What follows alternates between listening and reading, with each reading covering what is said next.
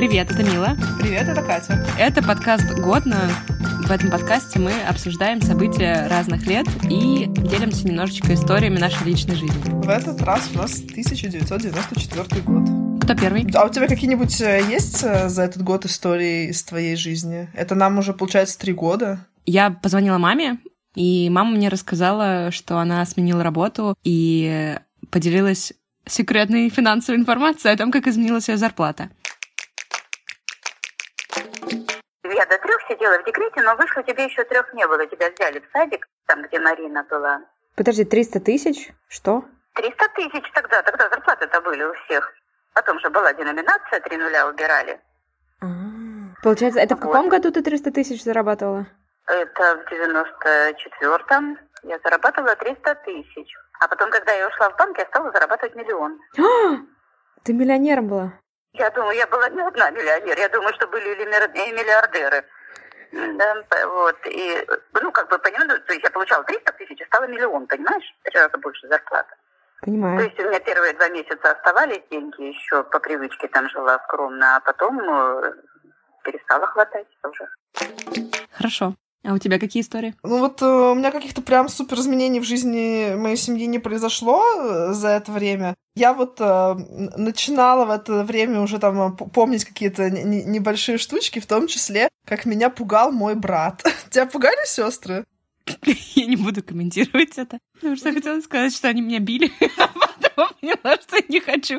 Это будет жестко звучать. Ну, типа, мы дрались. И ну, все. естественно, Больше тоже, ничего не помню. Я тоже с братом дралась. Мне кажется, что когда у тебя старшие какие-то есть в семье дети, то ты как бы обречен получать э, немножечко от них. Меня еще брат любил пугать все время. Он меня пугал бительбуками. Бительбуками? Да, я вообще не знаю, это слово чисто он придумал или где-то оно еще существует. Бительбуками он называл вообще любых каких-то монстров. И стоило ему сказать бительбуки, я начинала рыдать, убегать, конечно, подала в ужас. А вообще это пошло от того, что у нас была коллекция марок, маме, мама, которая еще собирала. И там э, были марки с какими-то монгольскими, типа, божествами или чем-то еще. Но они выглядели как какие-то демоны стрёмные. И вот мне брат говорил, что это бетельбуки, и они за мной придут. Такое вот тяжелое детство. Бедный ребенок. История про, про богатство от э, мужа. Ну, то есть ему его родители рассказывали, как у них там было э, дело. А у него же папа военный, они жили в городе военных, и все вокруг были военные. Им тогда вообще практически не платили зарплату деньгами, а давали все только там едой. И получалось, что там вот кому-то выдали зарплату макаронами, а кому-то выдали зарплату маслом. И ты там махнулся маслом макароны. Вот кому-то там еще яйца дали, поменялся на яйца. Натуральное хозяйство, естественный обмен. 90 убивали людей, и все бегали абсолютно голые, как у монеточки. И все меняли масло на... На что? На что угодно. На макароны. Чё, к новостям 94 -го года? Да, погнали. В 1994 году Россия впервые приняла участие в Евровидении. Пам-пам! 39-й конкурс прошел в Дублине, в Ирландии. В конкурсе приняли участие 25 стран. От России на конкурс поехала Мария Кац под псевдонимом Юдиф. Юдив. Я не слышала вообще про нее. Да, я тоже удивилась. Она исполнила песню «Вечный странник». И заняла, кстати, довольно-таки неплохое девятое место, мне кажется, для дебюта. И для России это отличный показатель.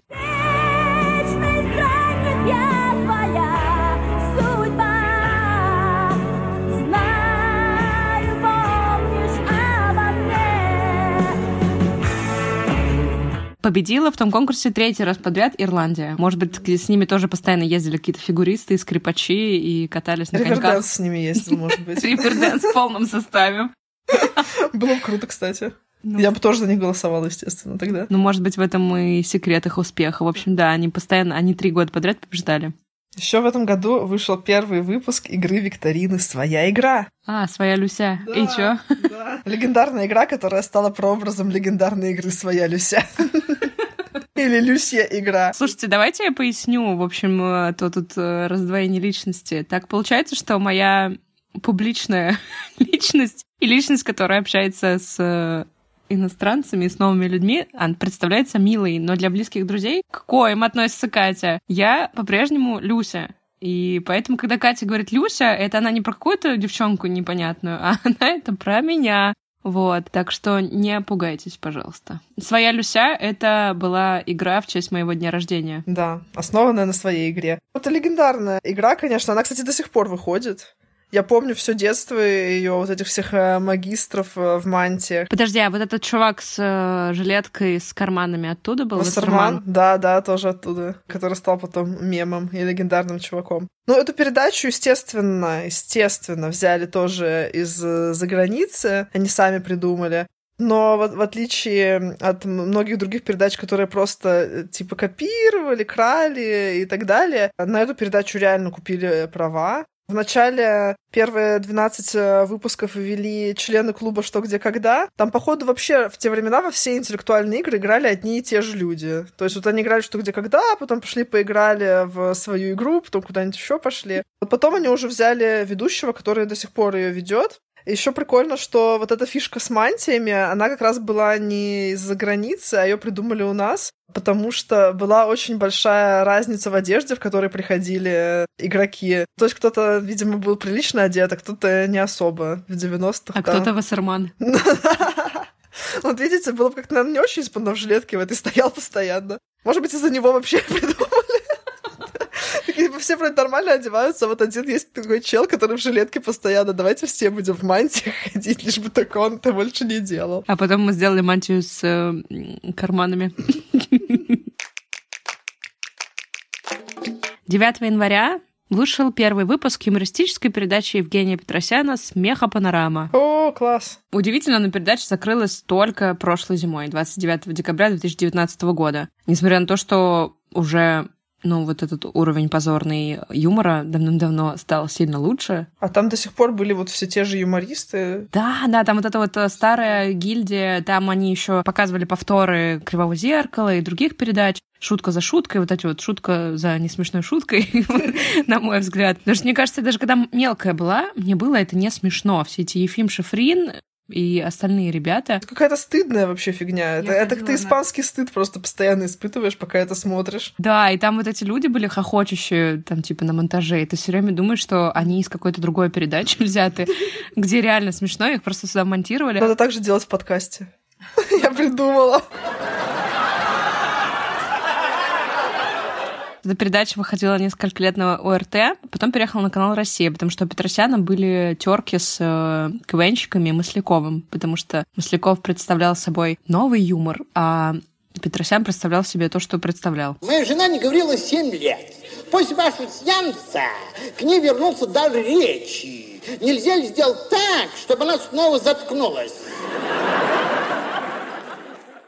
Еще был интересный момент. В 2004-2005 годах в Москве прошло несколько пикетов, на которых участники требовали заменить аншлаг и смеха панораму на образовательные и просветительские передачи. Более того, люди протестовали не против лично артиста Евгения Петросяна, по их словам, а против передач, поскольку, по их мнению, из-за отсутствия выбора многие люди просто не догадываются, что есть юмор другого качества. Понимаешь, как переживали в 2004-2005 годах? Хм, интересно. Это они сейчас это просто не видели ролики про секретные звуки в треках Моргенштерна. Ну, слушай, на самом деле там как бы такие шутки, что они ничем не лучше, чем секретные звуки. Еще ребята говорили, Петросян, уходи, пожалуйста, просто м, останься в памяти хорошим артистом, а не посмешищем. Вот так вот. У пикетчиков были плакаты с надписями «Юмористов тьма», Хотим света. Аншлаг для мозгов ГУЛАГ. О, ничего себе. Какие-то были очень э, интеллектуальные люди в те времена. Два года.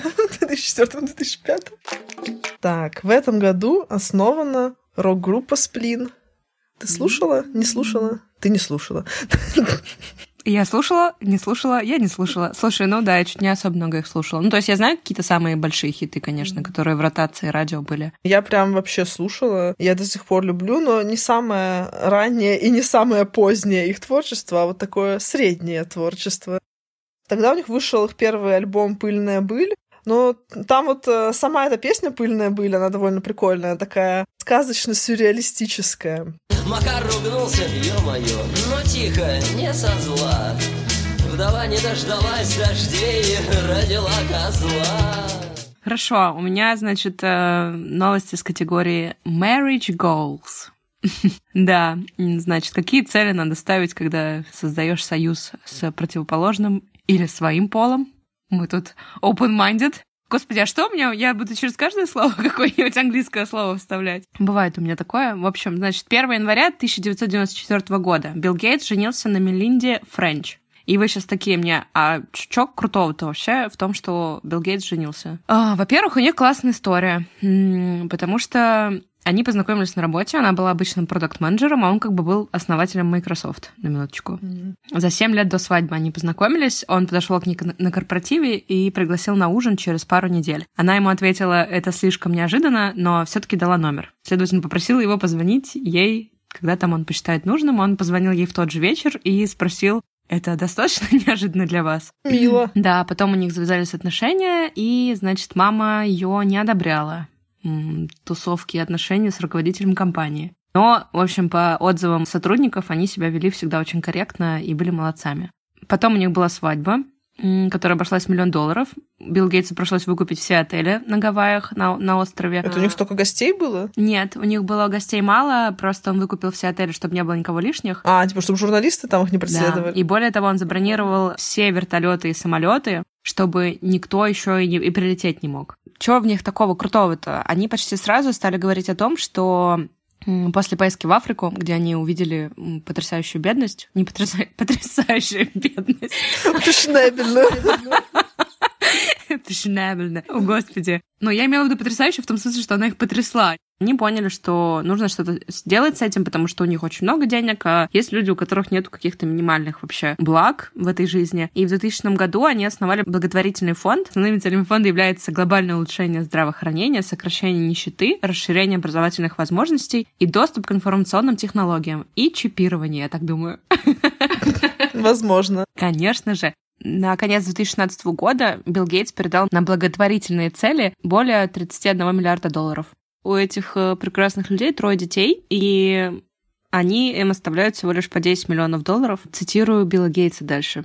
Почему он принял такое решение? Мы хотим достичь баланса, когда у них будет возможность заняться любым делом, но не будет слишком много денег, чтобы они могли ничего не делать. А дети такие, фак. В этом году, после 290 лет использования, в России были изъяты из обращения копейки. И ни копеечки не осталось. О, стендапчик. Да, немножко стендапчика. Но все вы помните, как вы пользовались копейками. Откуда они взялись, спросите вы? Кстати, да. Я тоже, когда прочитала эту новость, я такая, они вернулись, потом они вернулись. Видимо, все соскучились по копеечкам. Тем более, что копеечка рубль бережет. И, может, когда ее не было, никто не берег рубль. У тебя прям шутка за шуткой. Это, кстати, экспромт. Я их не готовила. Просто такая я шутница, прям как Петросян. Евгений Петросян дальше с начала выпуска такой там подмигивает и подсмеивается. Я хочу сказать, что блог про кино будет большой в этом году, потому что на мою радость очень много очень классных фильмов вышло в 94 году именно. Начнем с скорости с Киану Ривзом и Сандрой Буллок. Во-первых, она Сандра Буллок, о чем я узнала только где-то в в 2010-м. А я всегда думала, что это неправильно ее так называют. Неправильно ее называют Сандра Балок. Очень долгое время в России ее называли Сандра Балок. Но у нас вообще многих актеров э, неправильно называли. Например, Юэн Макгрегор, который, господи, Оби-Ван Кеноби, он очень долго в российском переводе был Эван. Да, он Юэн. Поэтому вот сейчас, наконец, справедливость восторжествовала, и американские актеры стали называться по-нормальному. Вот, я хотела сказать, что этот фильм ты помнишь этот фильм? Я помню этот фильм. Прикольный. Это где они на автобусе, да, едут, который взорвется, если остановится. Совершенно верно. Там все на самом деле очень просто. Он агент спецслужб, она случайная попутчица. Расскажи мне о себе, я никто в твоей судьбе, просто попутчица, и ты об этом знаешь. В списке Американского киноинститута то самых захватывающих фильмов эта картина заняла почетное 99 место. Влетела на автобусе на последнее место, вот, на предпоследнее. Также вышел фильм «Леон», который в топе кинопоиска на минуточку седьмое место занимает. Пока мы монтировали этот выпуск, Кинопоиск абсолютно внезапно обновил свои алгоритмы и все рейтинги, поэтому расположение фильмов в топе сейчас выглядит чуть-чуть по-другому, но в целом изменилось не сильно. Мы совсем не думали, что совпадет Так, тайминг. Кинопоиск нас не предупредил. Что я нашла интересного про этот фильм? Ты же помнишь Леона? Слушай, я не смотрела его, представляешь? Серьезно. Слушай, я знаю, что это супер легендарный фильм, но вот, да, я не смотрела. Ну, Леон, мне кажется, это прямо такой культовость уровня бог. Это дебют Натали Портман, полнометражный. Э, Ей было всего 11 лет. Образ Матильды вообще постоянно цитируется. И в 2012 году, кстати, инди-группа LJ, которых я очень люблю, выпустила трек «Матильда», который посвящен ей. This is from, this is from, this is from Matilda. На роль Матильды пробовалось 2000 кандидаток, но Натали Портман пробилась, несмотря на то, что, кстати, сначала ее не взяли из-за юного возраста, а Лив Тайлер, которая тоже пробовалась, не взяли из-за того, что она была великовозрастная. Видимо, ей было 12 с половиной, и ее не взяли. Вот, а еще есть очень интересный момент, который не связан с непосредственно сюжетом Леон. В фильме в небольшой роли появляется французский актер Сами Насери. Надеюсь, я правильно поставила ударение. А это, между прочим, водитель марсельского такси из фильмов «Такси». Он произвел большое впечатление на Люка Бессона, и Люк Бессон после съемок написал сценарий «Такси» специально под этого актера. Прикиньте. Обалдеть. У него очень большая роль была, и он настолько успел впечатлить Люка Бессона, что получил франшизу. Сколько там такси было? Шесть? Может, он подвез его просто как-то раз? Да. Продолжаю про киношки. Криминальное чтиво вышло. И тут я должна сказать, я не смотрела целиком. Не, я смотрела прям много раз. Но я вообще фанат Тарантино. Криминальное чтиво, ну, оно, конечно, такое, как сказать, э, на любителя. Я понимаю, почему оно кому-то может не зайти. Бюджет фильма был всего 8 миллионов долларов. Пять из них ушло на зарплаты актерам. На 3 миллиона сняли все остальное лампочку в кейсе. Еще нашла такой факт, что Тарантино предлагал Курту Кобейну роль в фильме, но музыкант отказался. А потом чуть позже я увидела новость, что именно в этом году Курт Кобейн покинул нас и вошел в клуб 27. Мне 27, это тоже клуб. Мне 27, ее салют культ. Еще Форест Гамп вышел, и на следующий год получил 13 номинаций и аж 6 Оскаров, в том числе за лучший фильм и лучшую мужскую роль. И в пресловутом топ-250 кинопоиска он занимает уже третье место.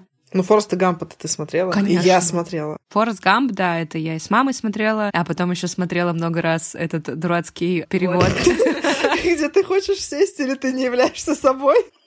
Ты задержан или просто глупый? Послушай, я лесной болван, только убежавший лес. Управляемый лес, убеги, поспеши. Получи велосипеды, давайте получим его, давай, выгляди эффективным. Мы собираемся получить тебя. Беги, лес, беги, лес, которым управляют.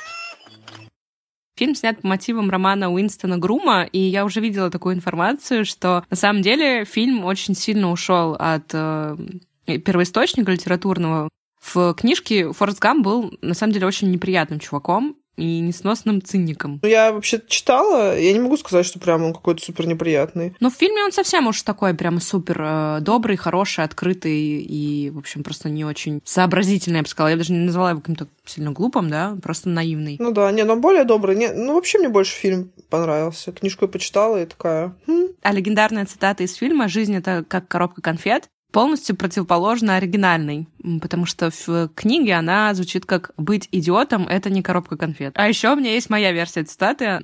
По-моему, я в переписке с тобой это как ты писала, что жизнь — это коробка конфет, но половина из них с дерьмом.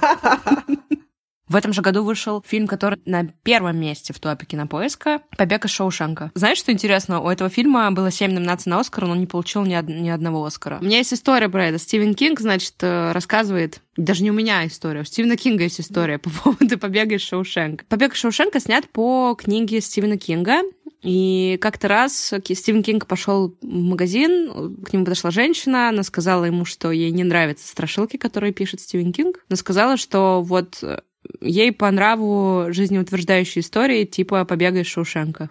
И он сказал, что вообще-то это тоже его, и она говорит «не».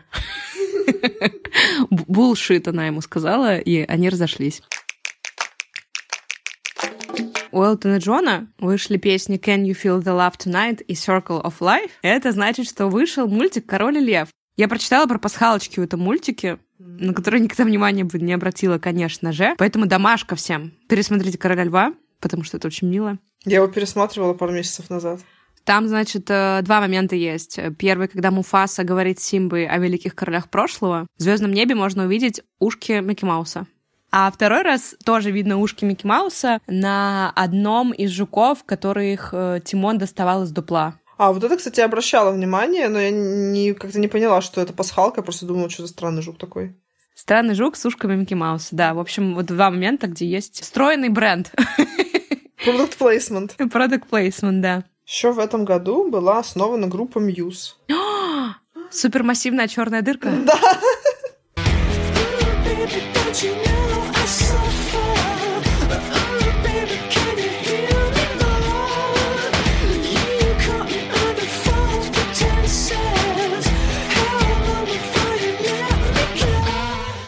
Слушала? Слушай, я что-то из э, выпуска в выпуск про сумерки вспоминаю. В общем, я узнала про Мьюз как раз из «Сумерек», потому что там была песня «Супермассивная черная дырка». Тоже, когда по-английски, да, «Supermassive Black Hole» звучит нормально, а просто он, у нас у кого-то на телефоне играла эта песня, и одноклассник такой супермассивная черная дырка, типа о чем эта песня? Я хочу сказать, что спасибо сумеркам, потому что на самом деле я потом несколько лет Мьюз прямо очень много слушала и даже сходила на их концерт, когда они приезжали в Питер. В общем, они крутые. Класс. Я слушала совсем так их поверхностно, но еще до сумерек. Блин, надо переслушать. Я что-то вообще прям соскучилась по ним. А может быть, ты еще соскучилась по группе Рамштайн, которая в этом году тоже образовалась? Нет, Нет по Рамштайн, не соскучилась по по Рамштайну Рамштайну? совсем не соскучилась. Я их вообще... Я только помню Du hast Вячеславович. Мемчик, и все. А прямо так, чтобы я, я не слушала. Слишком тяжелая для меня музыка была. Ну, я не могу сказать, что я прям как-то супер их слушала, но немножко слушала. У них, кстати, из не супер популярных, у них есть очень красивые такие песни, даже лирические. Я их не слушала. Ну, бывает так, извините. Не все я в мире в этом послушала, не все посмотрела. Как же так? Сплетни. События. В 1994 году произошла великолепная, чудесная свадьба Аллы Пугачевой и Филиппа Киркорова. Ура! 15 марта 1994 года они на минуточку женились в петербургском ЗАГСе на английской набережной. Ой, я тоже там женилась. Или замуж выходила. Ой.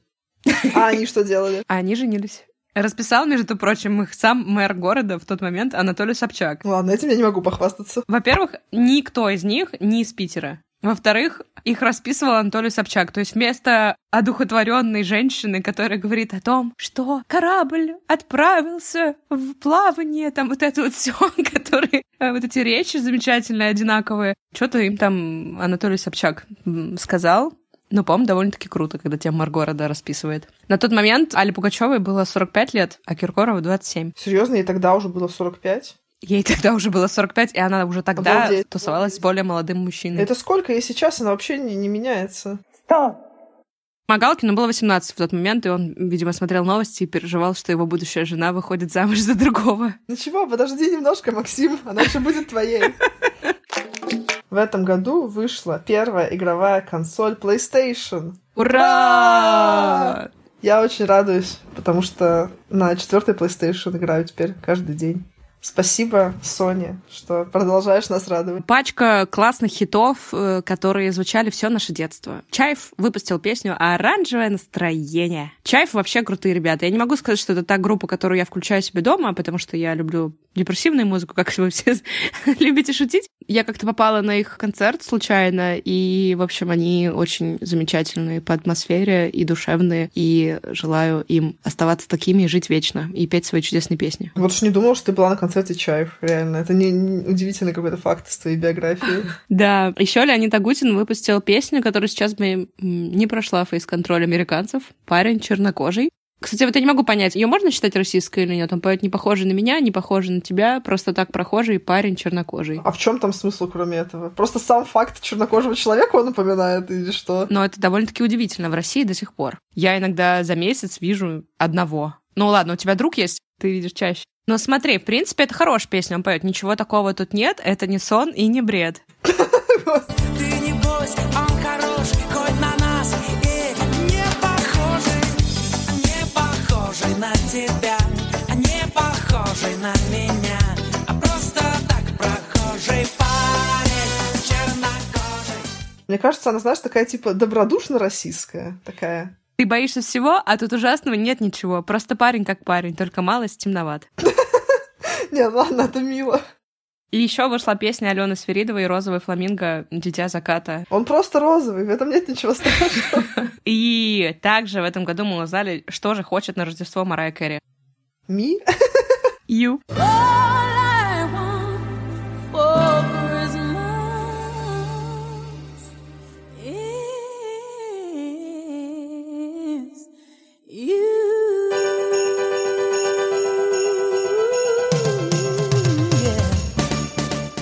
В этом году еще появилась э, рок-группа Океан Эльзы. Я совсем чуть-чуть их э, знаю, но у них красивые голоса, как у многих украинцев. Да, очень музыкальный язык, потому что у них.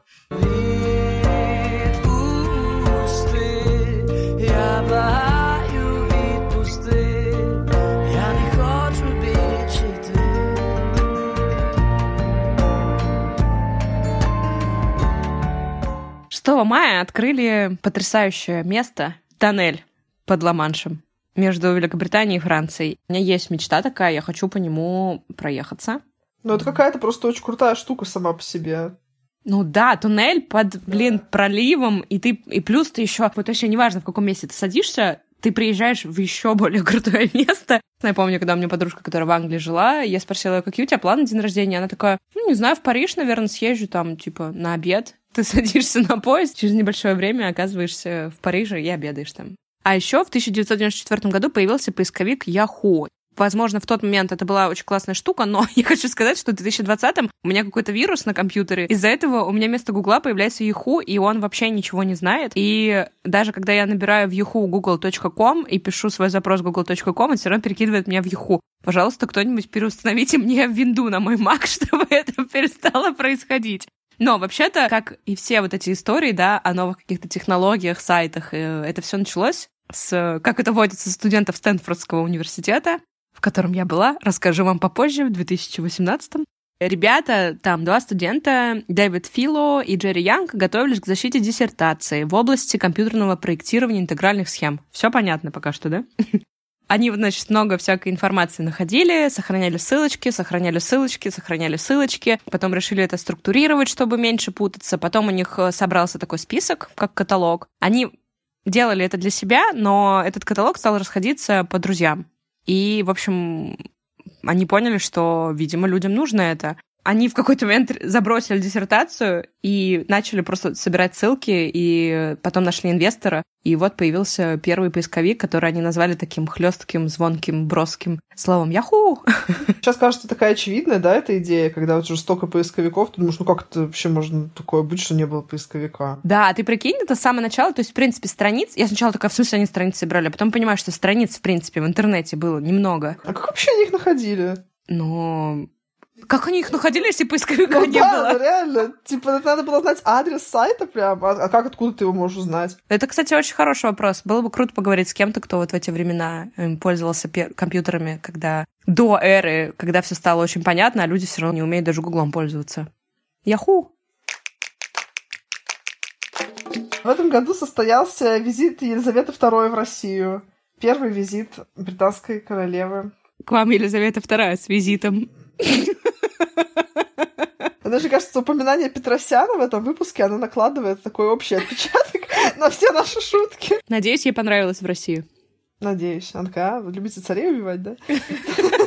Я тоже царь, кстати.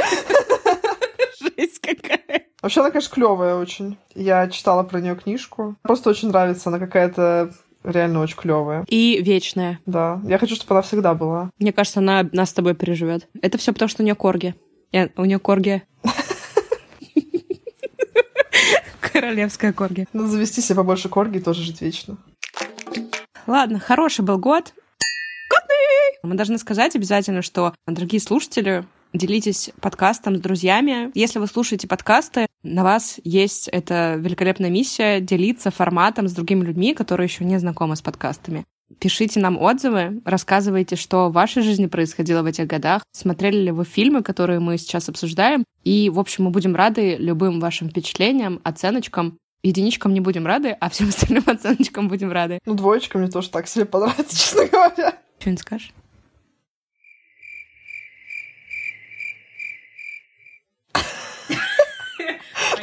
паника. Сейчас паническая атака. Я не знаю, что говорить. Я хотела сказать, что я прям реально очень радуюсь, когда мне пишут какие-то свои истории, и мы там с людьми вдруг начинаем что-то обсуждать, такое прикольное вспоминать. И этот подкаст, он выходит э, за рамки только того, что вот я поговорила, и потом мы его выложили. Это какая-то продолжающаяся дискуссия, это очень прикольно. Спасибо всем, кто пишет и вспоминает всякие классные вещи. И слушает. Всем пока. Пока. Так а что, я скажу, типа, в этом году начал выходить грузовик «Газель». Люся, у тебя есть газель? Да. У тебя есть «Газель»? Я такая, не называй меня Люсей. Вот и новости, Ну конечно. ладно, вот и новость, да, про «Газель».